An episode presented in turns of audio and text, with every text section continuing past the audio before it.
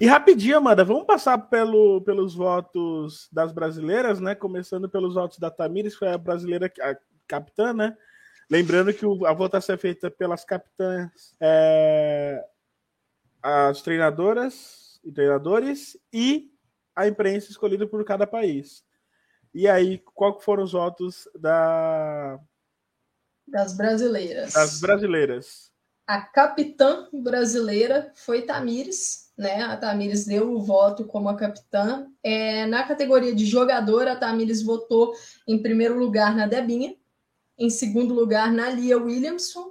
Debinha, North Carolina Courage, Brasil. Lia Williamson, Arsenal, Inglaterra. E em terceiro, Andy Renard, Lyon, França. Lembrando que o time da jogadora é o time dela na temporada, no período de avaliação. É, Pia Sunha, brasileira, treinadora, né? Treinadora brasileira, sueca, votou para jogadora em Beth Mead, Arsenal e Inglaterra na Debin, North Carolina Courage e Brasil, e em Sankur, Chelsea e Austrália.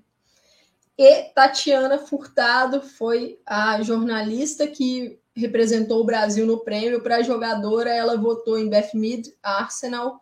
Em segundo, Alexia Puteias, Barcelona, Espanha. E em terceiro, Sankur, Chelsea, Austrália, Rafa. É, assim, salvo engano, né, a Tatiana Furtado, ela pertence ao Grupo Globo, né? Ela pertence ao Grupo Globo e também foi, foi uma das escolhidas aí para votação. Beleza, mano, e para finalizar, o Best Eleven, né? Ah, o 11 ideal, segundo o FIF Pro, que cabe salientar, né?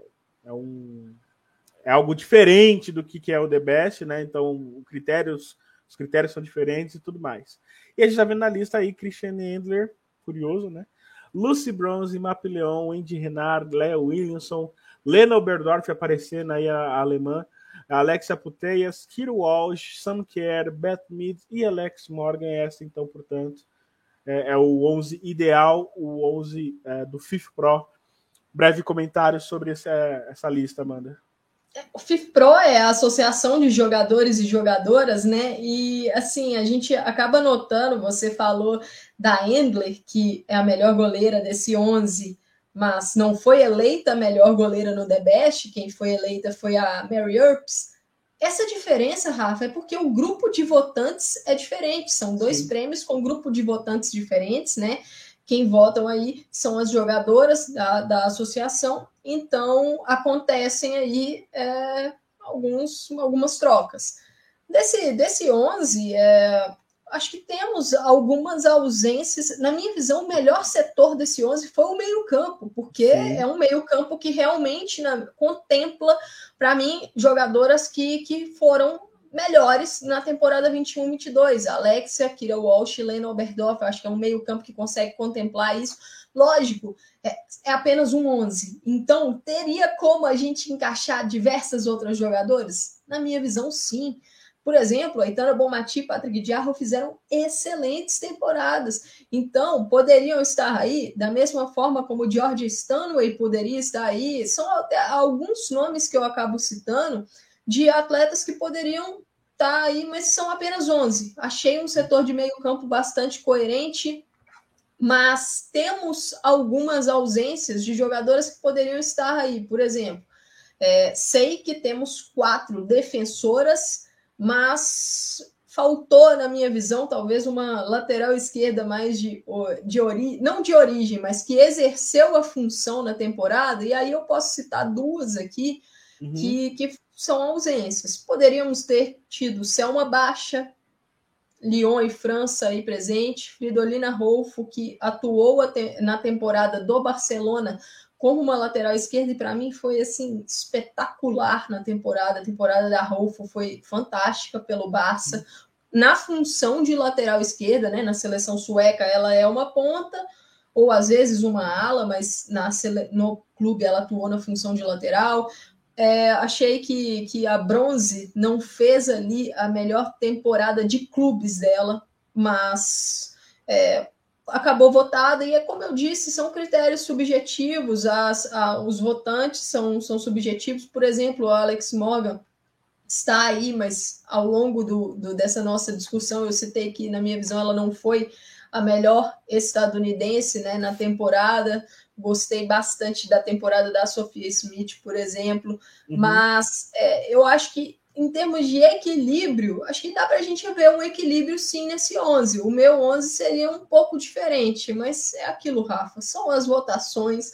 Não, não tem um prêmio FIFA, não tem nenhuma seleção FIFA Pro que é, a gente não, não discorda de um nome ou outro, mas se compararmos com alguns times FIFA Pro de anos anteriores, talvez esse seja aí o que começa a se aproximar de um, de um ideal.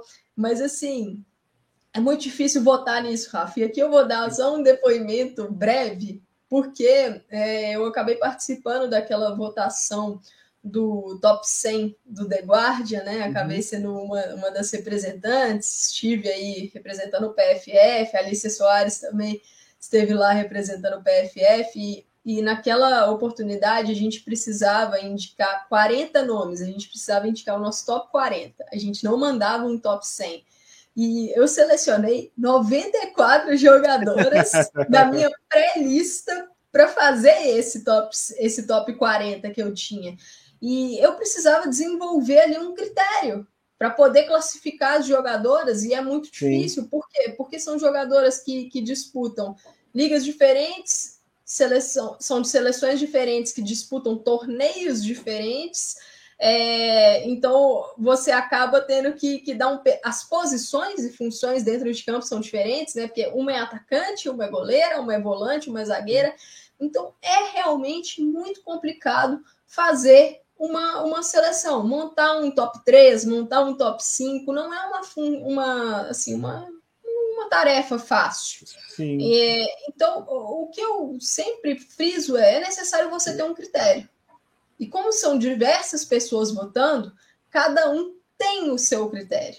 Né? Então, por isso que talvez a gente vê alguns votos bastante diferentes dos outros, é, e, lógico, sempre se ater ao período de avaliação. Que eu acho que se eles te colocam esse, limite, é necessário se ater a esse limite. O período de avaliação do DBEST foi 7 de agosto de 21 a 31 de julho de 2022. Então, essa, esse é o limite, se até a isso. Mas como os critérios são subjetivos, a gente vê, por exemplo, um peso maior de uma competição numa categoria e ela não é tão pesada assim em outra. Mas aí foi o critério do votante. Então, só, só para fazer esse breve comentário final, que não é fácil e hum, toda, Rafa, toda debate, toda votação, todo prêmio, toda seleção, eu nunca vi uma que foi unânime. Então... Não, não, e não vai ter, e não vai ter. É que nem é que nem selecionar, é que nem o treinador que escala a seleção, né? Algo mais a destacar, Amanda? Ah, acho que a gente fechou aqui, né? Só recapitulando: jogadora Alexia Poteas, Alex Morgan e Beth Mead, o top 3. Goleiras Mary Earps, Christiane Endler e Anne Catherine Berger, o top 13. Treinadora Sarina Wigman, Sônia Bom Pastor e Pearson Hogg, o nosso top 3. O top 3 da FIFA, né? No a caso, FIFA, não o nosso top 3. Mas fecham aí o The Best temporada 21-22, né? O The Best 22. Exato, exato. É sempre bom a gente salientar esse período de avaliação. Curta, compartilha, comente, é muito importante para que a gente possa alcançar mais pessoas que acompanham o nosso trabalho.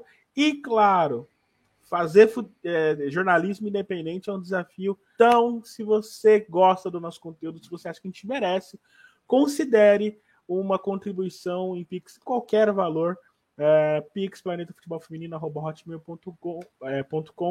É, em breve, campo de assinantes. Para quem quiser fortalecer a nossa batalha aqui, também poderá assinar por um preço módico é, mensal, tá? E é isso. Considere também aqui o Pix e nada mais a declarar. Acompanhe os vídeos, tem podcast também, tem estação, é, estação PFF no ar, tem vídeos novos que falamos sobre é, os cortes né, do, do último PFF Debate que falamos sobre transmissões, caso do Ceará, primeira rodada, enfim, um monte de coisa. E espero que vocês curtam. Eu sou Rafael Alves, estive com a Amanda Viana e voltaremos a qualquer momento. Um beijo, tchau!